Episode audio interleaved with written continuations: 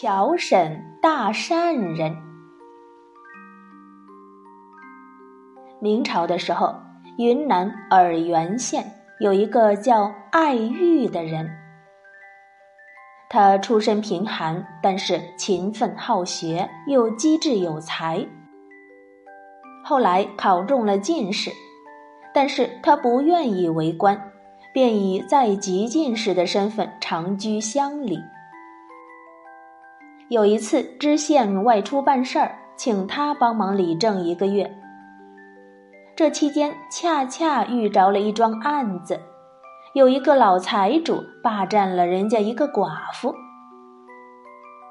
爱玉立刻传问老财主，那老财主当堂申辩道：“大人，我可是有名的大善人呐。”过去这个寡妇的男人和我很好，他死了，我可怜他妻子生活贫苦，这才时常照顾他呀。谁知道他们家恩将仇报，哎，这可真是扇门难开，行好不得好呀。爱玉听了，对原告说：“如此看来，你是诬告人家了。这样吧。”我也不罚你，你赶快回家吧。原告心里委屈，却又没办法，只好回家去了。爱玉对财主说：“你可真是个菩萨心肠、广行善事的大善人呐！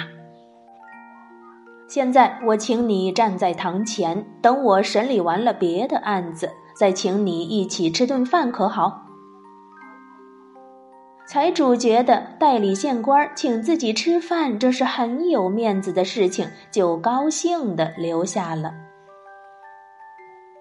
爱玉开始审理第二桩案子，是一个姓张的告姓李的欠他五十两银子不还。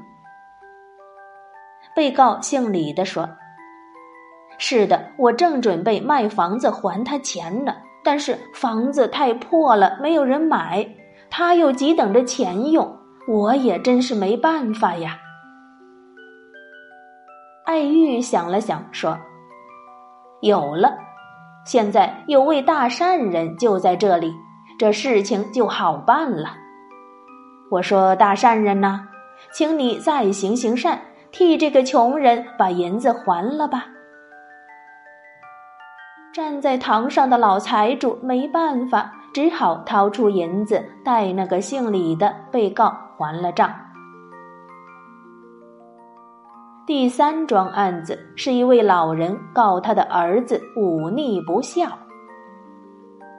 爱玉问他：“你的儿子现在在哪里？”老人说：“我儿子早就逃跑了。”衙役们也说，抓不到他。爱玉就说了：“这种不孝的儿子，应该重责三十大板。可如今他儿子跑了，找不到，打不成。但是如果不打呢，不足以教育后人。我看这样吧，大善人，你就再行行善。”替这位老人的儿子挨这三十大板吧！老财主听了，吓得扑通就跪下了。大老爷呀，别的我可以代替，这挨板子我怎么能代替呢？爱玉说：“哎，这也是行善嘛。”说完，不由分说，就让衙役把老财主按翻在地，狠狠的打了他三十大板。打完以后，爱玉笑着对老财主说：“大善人，现在你还想行善吗？我这里可还有一大堆案子呢。”